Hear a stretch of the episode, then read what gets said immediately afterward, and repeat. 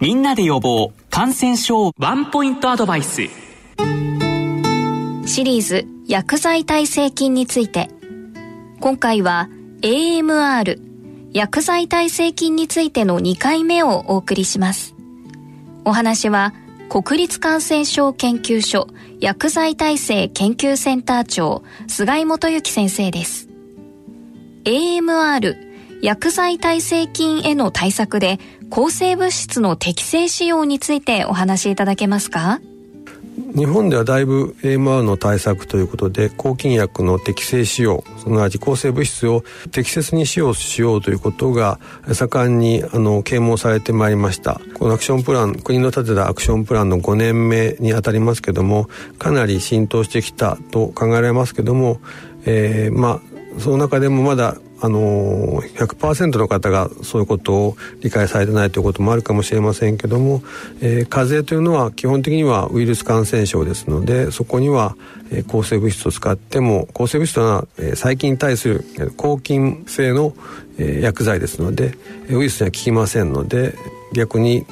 えー、風邪に抗菌剤を使いますと、えー、耐性菌を生み出す素地を作るということで推奨されていません。抗生物質が効かなくなるのはどういう仕組みによるのでしょうか？で抗生物質の、まあ、作用メカニズムによっていろいろ違いますけども、えー、その結果として細菌がタンパク質を作れなくなったり核酸の合成ができなくなったりあるいは、えー、細菌の構造の一部が作れなくなってしまったことによって細菌が死んでいきますけども、えー、その細菌の、えー、遺伝子に変化が起こることでそういったものを回避することができるようになるということです。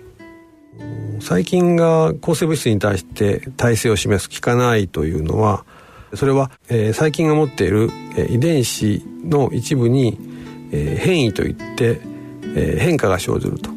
えー、それによって起こるということが言われています。で実際にその変化が起こる際には、えー、その細菌がもともと持っている、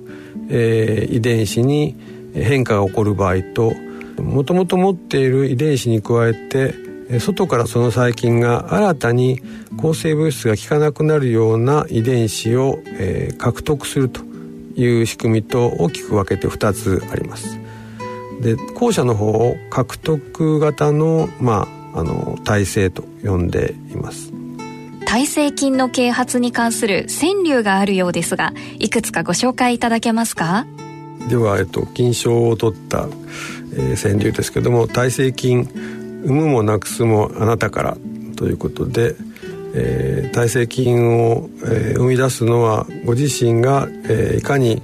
抗生物質に対して、えー、注意して、えー、それを使用するかということから、えー、産むもなくすもあなたからという、えー、そういう川柳がございます。もう一つは、えー、とりあえず飲んだ薬で耐性菌と。薬を飲む時にはそのとりあえず飲むと。いうのでなくてきちっと、まあ、理由を持って、えー、飲まなければいけないと、えー、処方された時にはしっかり飲んで、えー、処方されない時には決して、えー、残った飲み薬を飲んだりすることがないと。いうことで、えー、とりあえず飲んだ薬で耐性菌ができてしまうんだと。いうことをしっかり理解していただけたと思います。もう一つ、えー、耐性菌エラススクラム、えー、ワンヘルスと。えー、耐性菌をいかに減らすかということは、えー、医療者だけが、まあ、一生懸命頑張ってもどうしようもないということでさまざまな分野でさまざまな人たちが減らすということを、えー、考えて行動しなければならないということです。えー、それを我々の、えー、領域ではワンヘルスという言葉で表しています。えー、耐性菌減らすクラムワンヘルスということで皆さんが、えー、一緒になって体積を減らす努力をしていくことで、えー、ワンヘルスの中で、えー、体積を、えー、減らしていくことができるんじゃないかと思います。シリーズ薬剤耐性菌について。AMR 薬剤耐性菌についての2回目をお送りしました。お話は国立感染症研究所薬剤耐性研究センター長菅井元幸先生でした。